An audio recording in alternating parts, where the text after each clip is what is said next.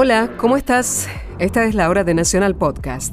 Soy Gisela López y hasta las 2 te voy a presentar lo mejor de la radio de todos y de sus 49 emisoras.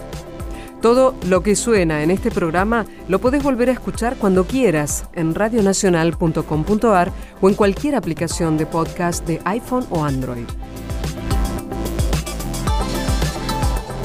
Esta semana se la vamos a dedicar exclusivamente a un año y no por un capricho nuestro, sino porque dos programas de Radio Nacional pusieron la lupa sobre lo que pasaba en la política y en la cultura en 1968. Primero vamos a escuchar un fragmento de Historias de nuestra historia, el programa de Felipe Piña, que se emite en la medianoche del viernes por AM 870. La charla es con el periodista Gustavo Sierra, autor del libro El 68, el año que marcó a fuego la Argentina y el mundo. Y aunque resulta imposible dejar a la política de lado, en esta partecita de la charla se centran en los cambios culturales que comenzaron a gestarse hace medio siglo. ¿Vamos a escucharlos? Hasta las 2, Nacional Podcast. Seguimos en Historia Nuestra Historia hablando con Gustavo Sierra sobre el 68. Vamos a meternos ya de lleno en el mayo de, París, ¿no? Sí. Este mayo que arranca fin de marzo, digamos, más o menos, sí. ¿no? En el 22 de marzo sí. es una fecha en la cual, eh, en realidad, el primer hecho que es en eh, todavía en el, a fines del 67 y enero del 68, porque se extiende, es un, eh, una protesta de los estudiantes de Nanterre Sí. porque no los dejaban entrar a los varones en, la, en los dormitorios de las chicas. Entonces, eh, Un derecho humano inalienable. eh, claro, pues, totalmente. Y además los franceses decían sí, eh, la historia de eh, que era todo Claro. esto, una historia de culo. Ese Claro. era, y de ahí había empezado. Pero en realidad eso que fue el, el primer comienzo en Nanterre, Sí. termina después el 22, o sea, tiene su comienzo. 22 de marzo. El 22 de marzo, cuando se forma el movimiento 22 de marzo con, eh, con Bendit a la cabeza. Daniel Cohn-Bendit, un chico que era alemán, ¿no? origen alemán. Sí, sí, que ¿Y había. cuáles eran estas primeras reivindicaciones del movimiento, digamos? Eh, ellos, eh, eh, por sobre todo, querían romper esa cosa acartonada y, y, eh, como dictada desde, desde los mayores y de la universidad, que no les permitía hacer nada. Por ejemplo, eh, empezaban con reivindicaciones eh, muy mínimas, que en los dormitorios no podían ellos tener ningún tipo de decoración, Claro. nada. No podía, no se discutía en las, Claro, las aulas. en las aulas. Era, era un sistema eh, educativo muy eh, antiguo, todavía en, en- en Francia, en Claro. el 68, pero eh, eh, ya habían aparecido entonces eh, las corrientes filosóficas. Claro, ya que estaba Sartre dando vueltas hace rato, por ejemplo. Sí, sí, Marcuse mismo. Marcuse, claro. este, que, que ya estaba en Estados Unidos. Bueno, entonces eh, había una efervescencia y obviamente eran los 60, Claro. donde ya habían aparecido los hippies en California, en, eh, en, en Londres. eh, El famoso ya- recital de poesía del Albert Hall. ¿no? Que fue acá. bueno, y las Claro. minifaldas Claro. y el pelo largo y los. Beatles y, y tanto y tanto. Bueno, todo eso eh, obviamente hacía que, que los chicos Y estuvieran los en- Beatles a pleno, además. Totalmente. Eh, en el 68 sacan eh, Sgt. Pepper. O sea que Sí, sí. eh, era el momento más importante de ellos. Bueno, eh, entonces eh, comienza este, este, esta efervescencia, hay unas protestas, toman por, eh, en un momento la, la universidad y además Nanterre estaba en, los, en el suburbio de París, estaba Sí. fuera de la ciudad. Entonces era un lugar que estaba eh, rodeado de lo que en ese momento nosotros podríamos decir una villa miseria. Claro. No estaba en, en- tan en esa situación, pero él realmente lo era. Estaba los... eh, Bidonville, dicen ellos. Bidonville. Bidonville, sí. Claro. el- pero ahí estaban los inmigrantes de ese momento, eh, muy pobres, que se armaban una casucha ahí alrededor y, y bueno, sobrevivían en eso. Entonces, para llegar a Nanterre con, con el tren pasaban por todo eso y eso era eh, para estos chicos que de clase media y media alta y alta que iban a estas universidades, era observar otra realidad que no habían tenido antes y eh, todo esto hacía esta efervescencia. Al mismo tiempo empezaban a tener eh, injerencia en lo que ellos llamaban los grupúsculos, que eran maoístas, trotskistas, empezaban las ideas a, a- a confrontarse. Claro. Bueno, todo eso hizo, hizo que eh, hubiera una huelga, luego un comité disciplinario eh, al que llevaron a Convendit y ahí hay algo muy, muy interesante de Convendit que le preguntan por ese 22 de marzo, eh, ¿y usted estaba en la universidad? No, yo estaba en mi casa, le, le contesta el presidente. ¿Y, y, qué, y- pero qué- qué hacía en su casa? Eh, Hacía el amor, eh, señor presidente, algo que usted eh, imagino que nunca lo, se habrá tomado el atrevimiento de hacer. Maravilloso. Entonces, este, ese tipo de cosas hizo que él inmediatamente, Daniel Rojo, como lo llamaban, Tipo muy carismático. Sí, y bueno, y saliera, sobre todo, ¿sabes qué era? Muy cara dura. Y todo el mundo lo conocía por eso, Claro. ¿no? Era un tipo que podía decir estas cosas adelante del rector de la universidad como si nada. Claro. Bueno, y con él otros, eh, pero siempre dentro de este movimiento del 22 de marzo. Y ¿Qué filiación política tenía Daniel?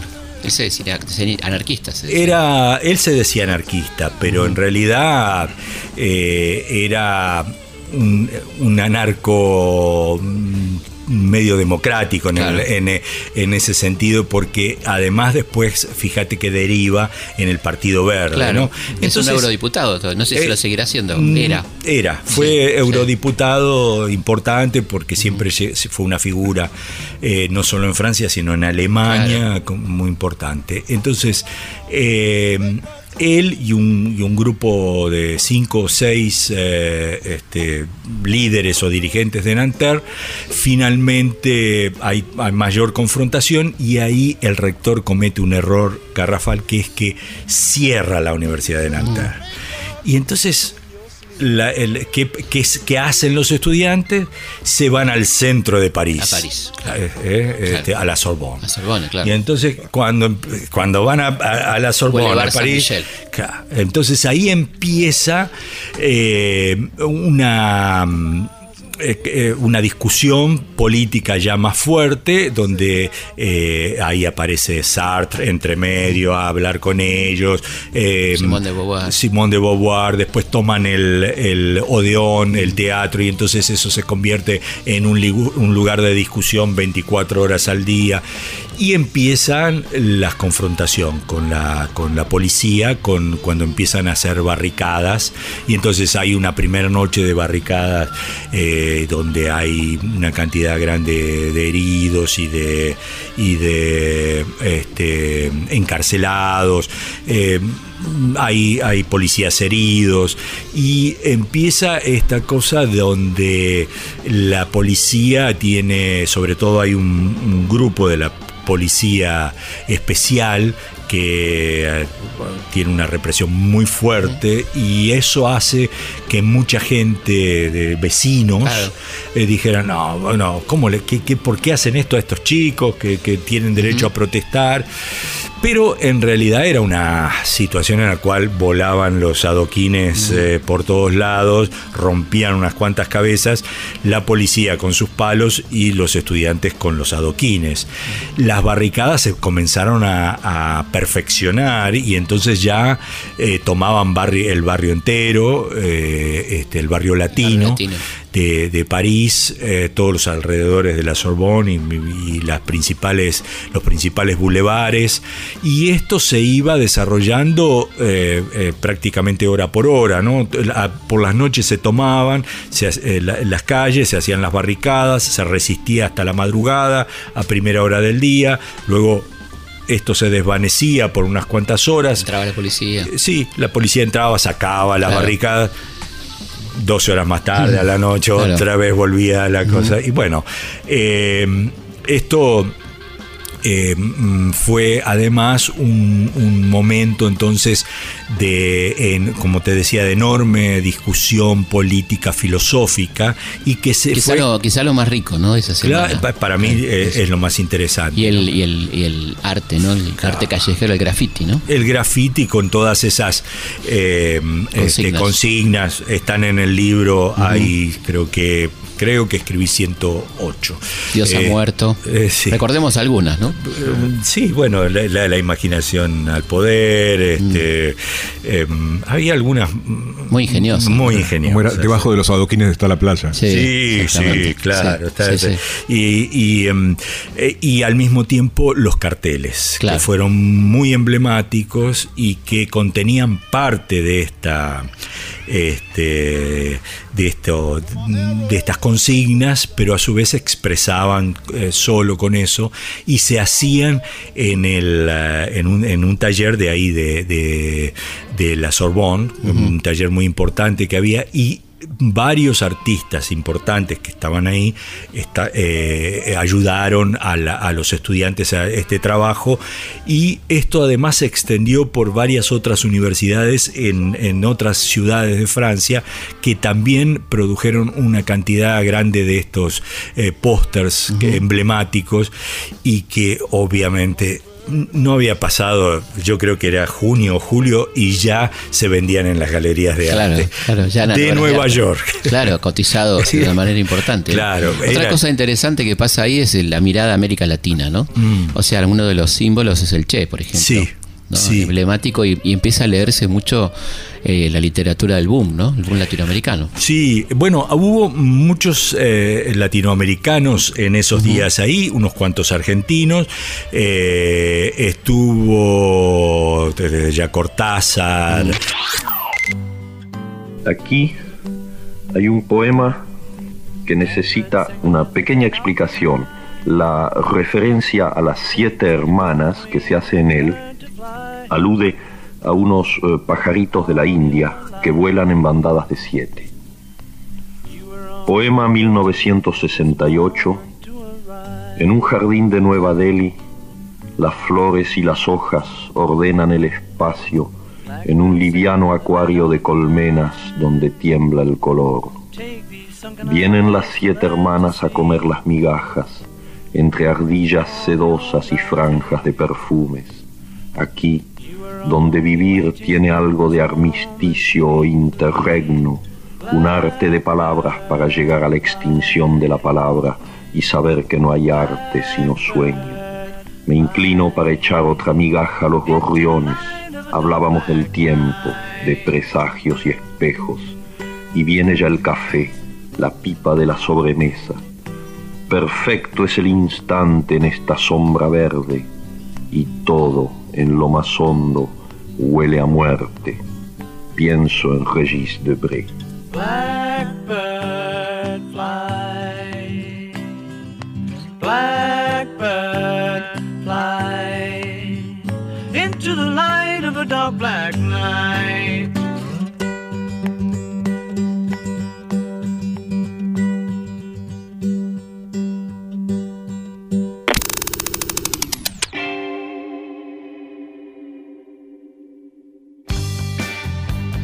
otro, Sky, el, el guitarrista de de, los- los- de los Redondos. de los Redondos, Benson. este, claro, estaba ahí con su hermano y tenían otro hermano en Londres y, y a él le pasó, o sea, lo, lo arrestaron y lo expulsaron inmediatamente, por suerte tenía el hermano Claro. en Londres y se quedó allá. Otro Andrés Percivale que estaba cubriendo, Andrés- que venía de Vietnam. ¿no? Exactamente. Y, y, este, el cura Mujica se fue a pocos días después a conocer a Perón a Madrid Claro. en, en ese momento. Y ahí en la Casa Argentina eh, había otros, eh, por ejemplo, el ex canciller Tayana y su mujer estaban en ese momento ahí. Eh, estuvo eh, Santucho, eh, también porque estaba ahí yendo a una reunión de la Cuarta Internacional y estaba en casa de un Mirá eh, vos. colegi- correligionario suyo allí en París. Obviamente estuvo, pero eh, desechó, dijo, ah, esto en la Argentina hubiera sido otra cosa y demás.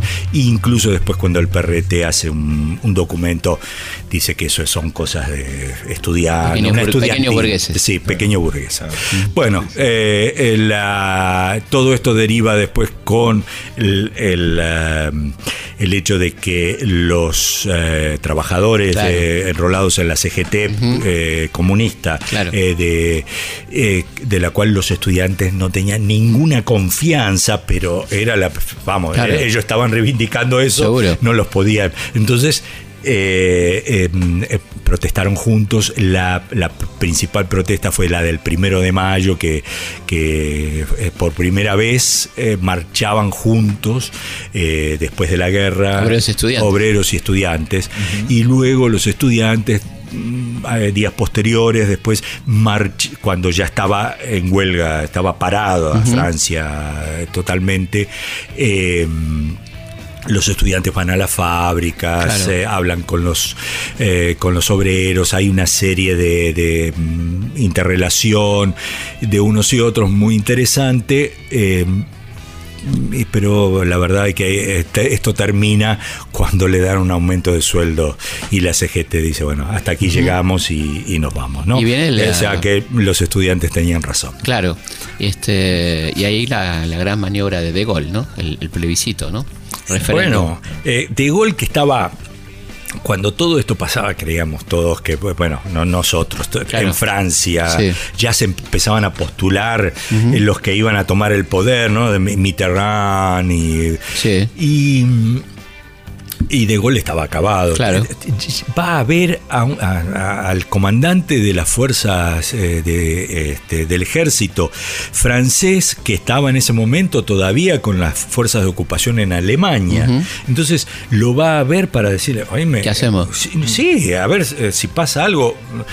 Y entonces este le manda tanques que entran en París, eh, de- lo Claro. cual era una locura. Por- Entonces, Recordaba a los nazis, claro. que por claro. supuesto, era Claro. una, una locura. Eh, Todo esto hizo, hacía que De Gaulle pareciera que estaba por caer en cualquier momento, ya empezaban a pe- pensar en transiciones, de todo. Claro. O sea, no, no estoy hablando de los estudiantes, Sí, digamos, sí. los revolucionarios, entre comillas, en ese momento, sino los propios partidos que estaban incluso aliados del golismo. Y de pronto re- renace de las cenizas y gana las elecciones. Ganan las después. elecciones, Sí. exactamente, ¿no? Sí, fue, La amenaza un poco de la Francia roja, ¿no? También como el peligro de la Francia roja, ¿no? Sí, yo creo que eso fue muy importante, pero este, al mismo tiempo tenemos que decir que fue, también fue una constante de ese 68. En ese sentido fue un fracaso. Prácticamente todos los movimientos que se, eh, que Sí. se eh, levantaron en ese momento, la primavera de Praga, la, en Estados Unidos, Claro. todas la- eh, eh, las eh, protestas contra la guerra de Vietnam y, y Nixon eh, también gana la, Sí. la- la reelección y se- después se tiene que ir, como Sí, sí, sabemos. pero por otro motivo. Pero eh, eh, em, en realidad es un fracaso muy grande la matanza de Tlatelolco Sí. em, y bueno, y hay también aquí en la Argentina, ¿no? Donde seis meses más tarde, en el mayo del 69, con el Cordobazo, eh, también había una efervescencia enorme, provoca la caída obviamente de Onganía y demás, pero y desemboca en un proceso Claro. después democrático Sí, importante, el 73, pero como tal, tendríamos que entenderlo que no fue un, eh, eh, este, un éxito de ninguna Seguro- manera. probablemente fue más exitoso el cordobazo que el mayo francés en el sentido, ¿no? De, de la- lo que provocó Sí. en lo inmediato, me Sí, refiero, ¿no? no, y Felipe, creo que sabes dónde el mayo francés tiene esa, esa impronta tan importante en lo social y en lo político. cultural por-. Claro, es- eh, eh, y en lo cultural, perdón, y no tanto en lo político. Claro. Em, em, estaba equivocando. No, sí, Eh, sí, la, la- la cuestión cultural yo creo que, es- que fue muy importante y sigue vigente, ¿no? Sí, y rompe, ¿sabes? con, con el totalitarismo, Claro. que eso era lo que querían. Si le encontrás un, un hilo Sí. conductor, era eso. O sea, la- el, el- el enfrentarse a cualquier eh, totalitarismo, cualquier eh, poder que, que quisiera sojuzgar. Claro, y la irreverencia sana de los jóvenes, ¿no? Se frente a esa, ese régimen, ancien regime, digamos, de alguna manera, ¿no? Que, Exactamente. que vos lo que implicás muy bien con esta contestación de Convendit, ¿no? Sí. Estaba haciendo el amor, que, Sí. que era algo que ellos no podían soportar, esa Exacto. insolencia, digamos, ¿no? Exacto, y eso aparece ahí. y imagínate que la, otro hecho muy importante desde el punto de vista social era que recién se estaba eh, popularizando, digamos, la píldora anticonceptiva. Claro, claro, la revolución sexual. Claro, y ahí se produce la revolución sexual, se produce la segunda ola del feminismo. Claro.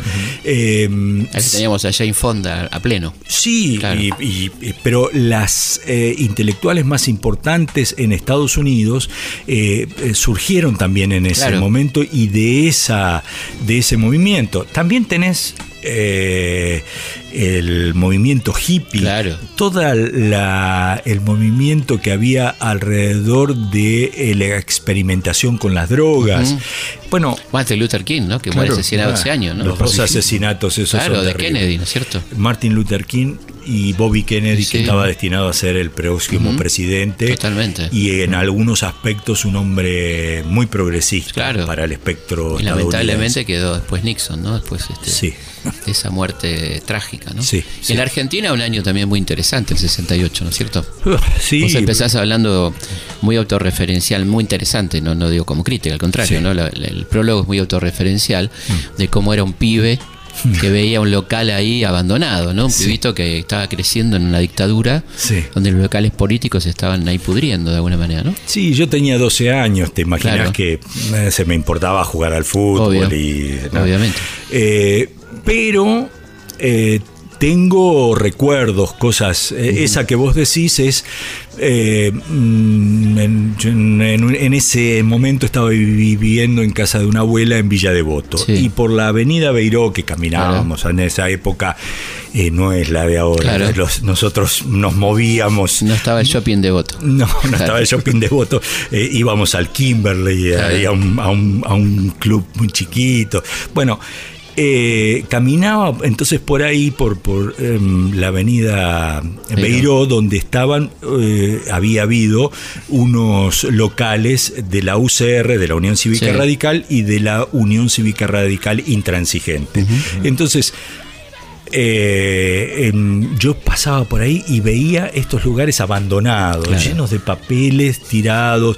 Esto, esta gente, que obviamente después supe quién era, Claro. que era Ilia y Allende y, Claro. y- y, bueno, Frondizi, que eh, por ahí había alguna, algún cartel, y después las pintadas del peronismo, del, famoso eh. Perón vuelve. bueno. Entonces, la, eso me, me sorprendía al mismo tiempo que no entendía muy bien. En esa época teníamos eh, que mm, eh, eh, la, la educación política era absolutamente individual. Claro, no, había, claro. no había mucha Nadie te avivaba. digamos. No, te avivaba, te avivaba alguien en el terreno sexual, como se dice. ¿Estás Sí. avivado? La pregunta. Sí, ¿no? exactamente. ¿Estás avivado? Qué bueno. Sí, pero muy jóvenes, por supuesto. A los 13, Sí. 14 años ya teníamos algún tipo de militancia, o la- claro. las escuelas, la... Bueno, eh, Y hablamos de ese año en Argentina, ¿no? Un sí, año clave. el Sí, 68. un año clave eh, eh, porque también todo esto que eh, ocurría en el mundo eh, repercutía enormemente.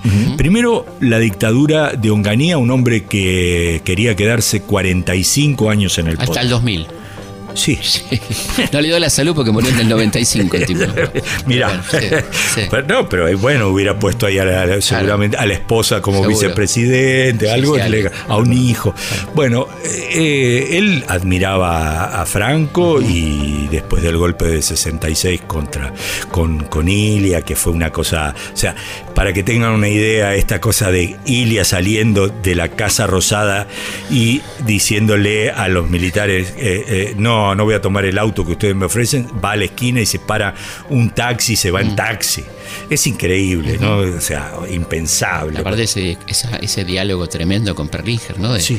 salteadores nocturnos, ¿no? Qué coraje ese hombre extraordinario, ¿no? Sí, sí, no, eh, eh, fue... eh, Se van a arrepentir de esto. Sí, se van a arrepentir sí, toda su sí, vida. Sí, sí. Sí. Algunos... Y se- bueno, Perlinger se arrepintió. Sí, Tuvo muy interesante autocrítica, Ballester, ¿no? Sí, sí. Sí.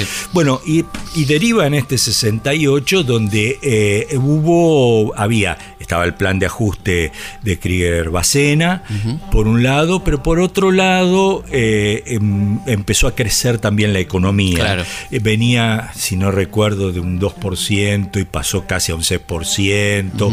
Eh, de todo... Eran un poquito desarrollistas todavía. No. Había alguna Los cosa. azules, ¿no? Los Sí, azules. sí. Había todavía un poco esta cosa dando vuelta por ahí.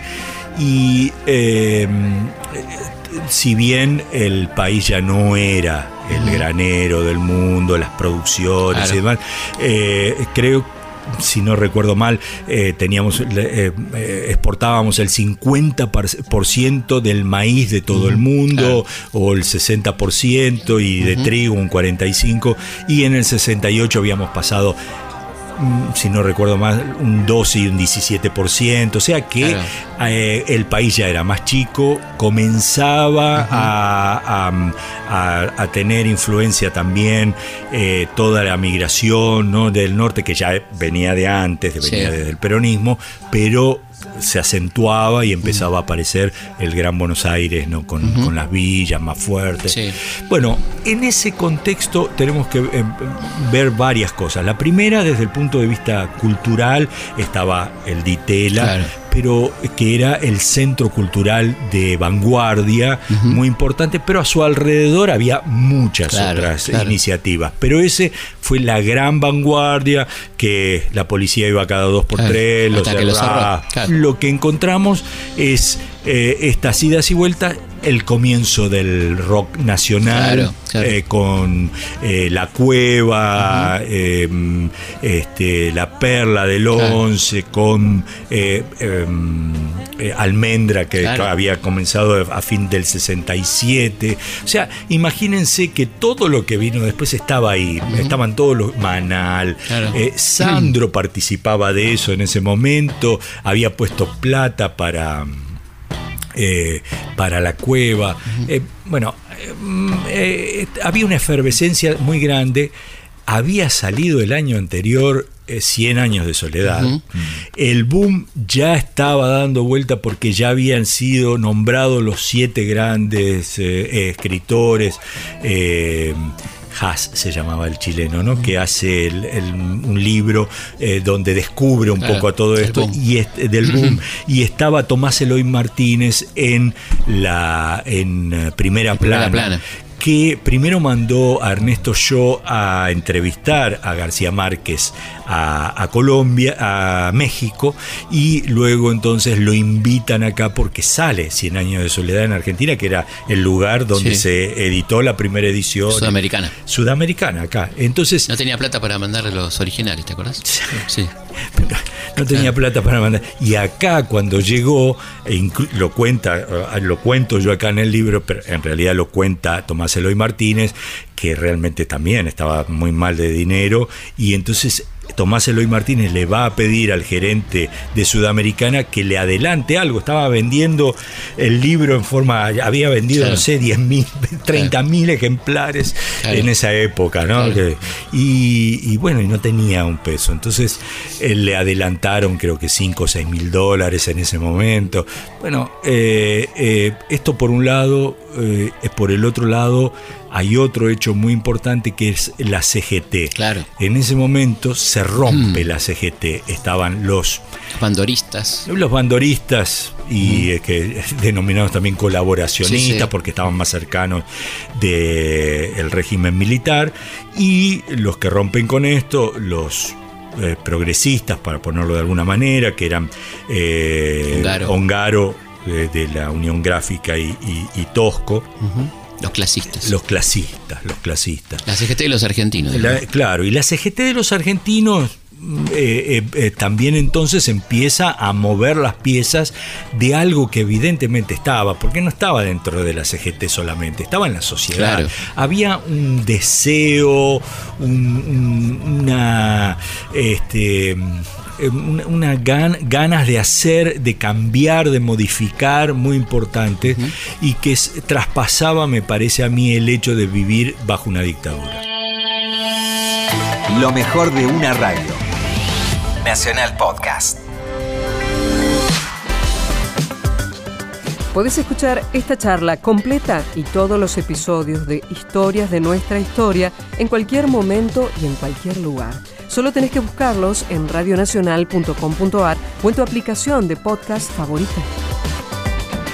Después de esta pausa, la música del año 68. Ya volvemos. Nacional Podcast. Estás en Nacional Podcast. Por la radio de todos.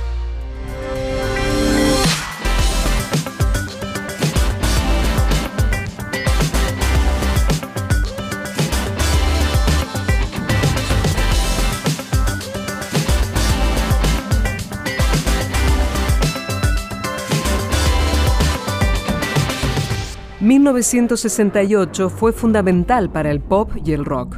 Pero Gillespie decidió no ir al obvio y homenajeó este año con jazz y bossa nova.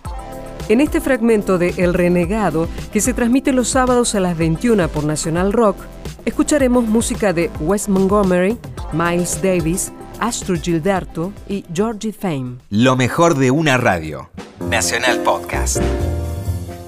Bueno, y seguimos y ahora pegamos un volantazo. ¿Por qué? Porque va- vamos a recordar el año 1968. ¿Qué tiene esto que ver? Nadie lo sabe. Pero fue un año muy interesante a nivel lanzamiento de discos, sobre todo en el mundo del jazz. ¿eh? Es como se cumplen 60 años de 1968, es rarísima la, la celebración, pero bueno, nos dimos ese permiso. Recordemos que fue un año donde surge, por ejemplo, Wes Montgomery. En realidad no surge, sino que pasa a ser un, artista reconocido, renombrado. Wes Montgomery, el gran violero, ese que tocaba con el pulgar y con ese sonido de guitarra de jazz op- opaco. Bueno, Wes Montgomery, maestro de Pat Metheny, maestro de tantos, incluido nuestro querido guitarrista Valentino, argentino. Bueno, Wes Montgomery, influencia total, indispensable, el tema Up and Add It. Up and Add It. Ahí está, Wes Montgomery.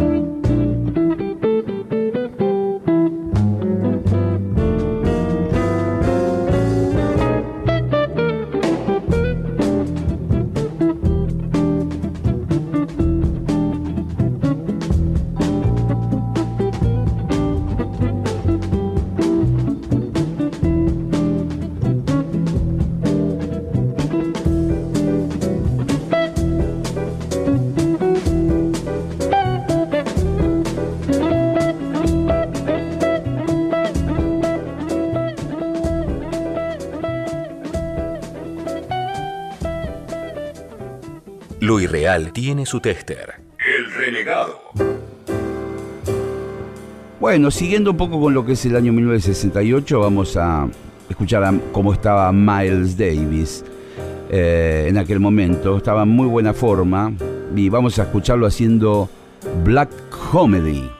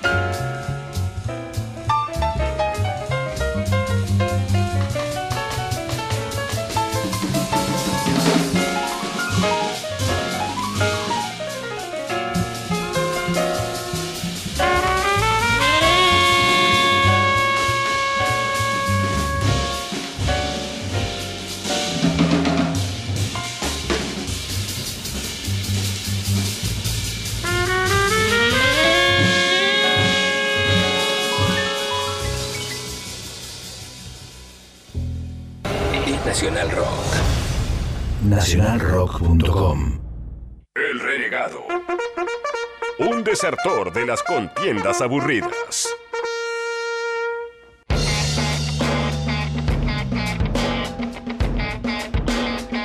Bueno, y seguimos, ¿eh? Año 1968, otra cosa muy loca es la fusión entre la bossa nova y el jazz, ¿eh? de la mano de Joe Gilberto, Stan Getz y tantos otros. Bueno, y justamente Astrud Gilberto, la mujer de Joao, ¿eh? Eh, graba este tema se llama Lonely Afternoon en su mejor momento. Ahí está, Astrud Gilberto.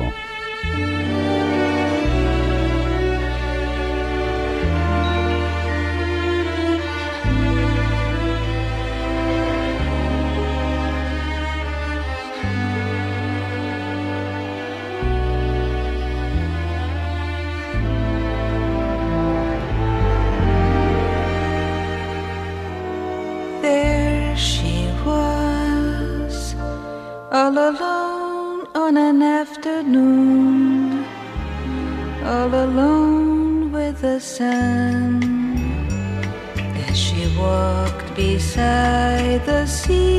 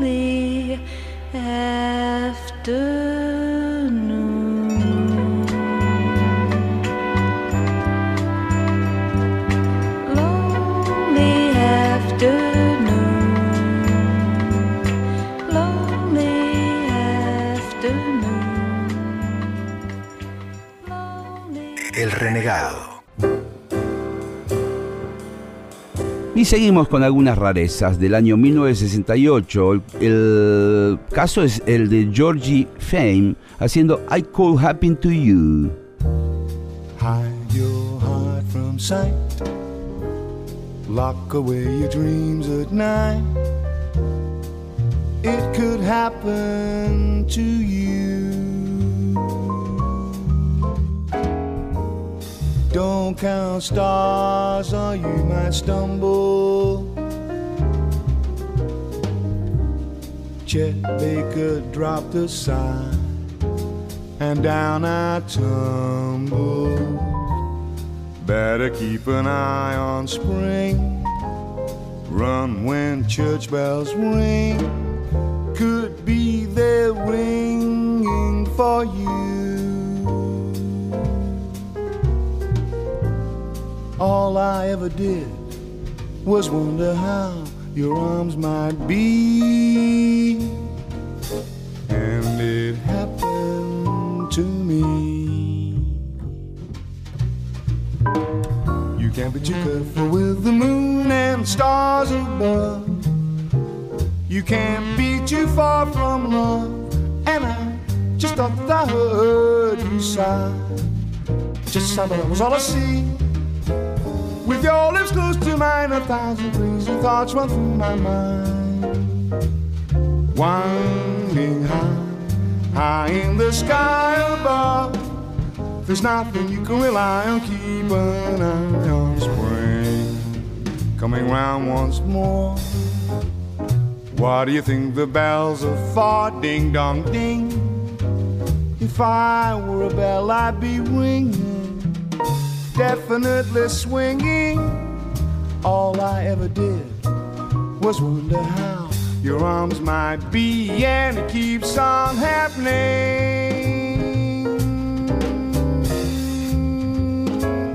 Did you say I've got a lot to learn?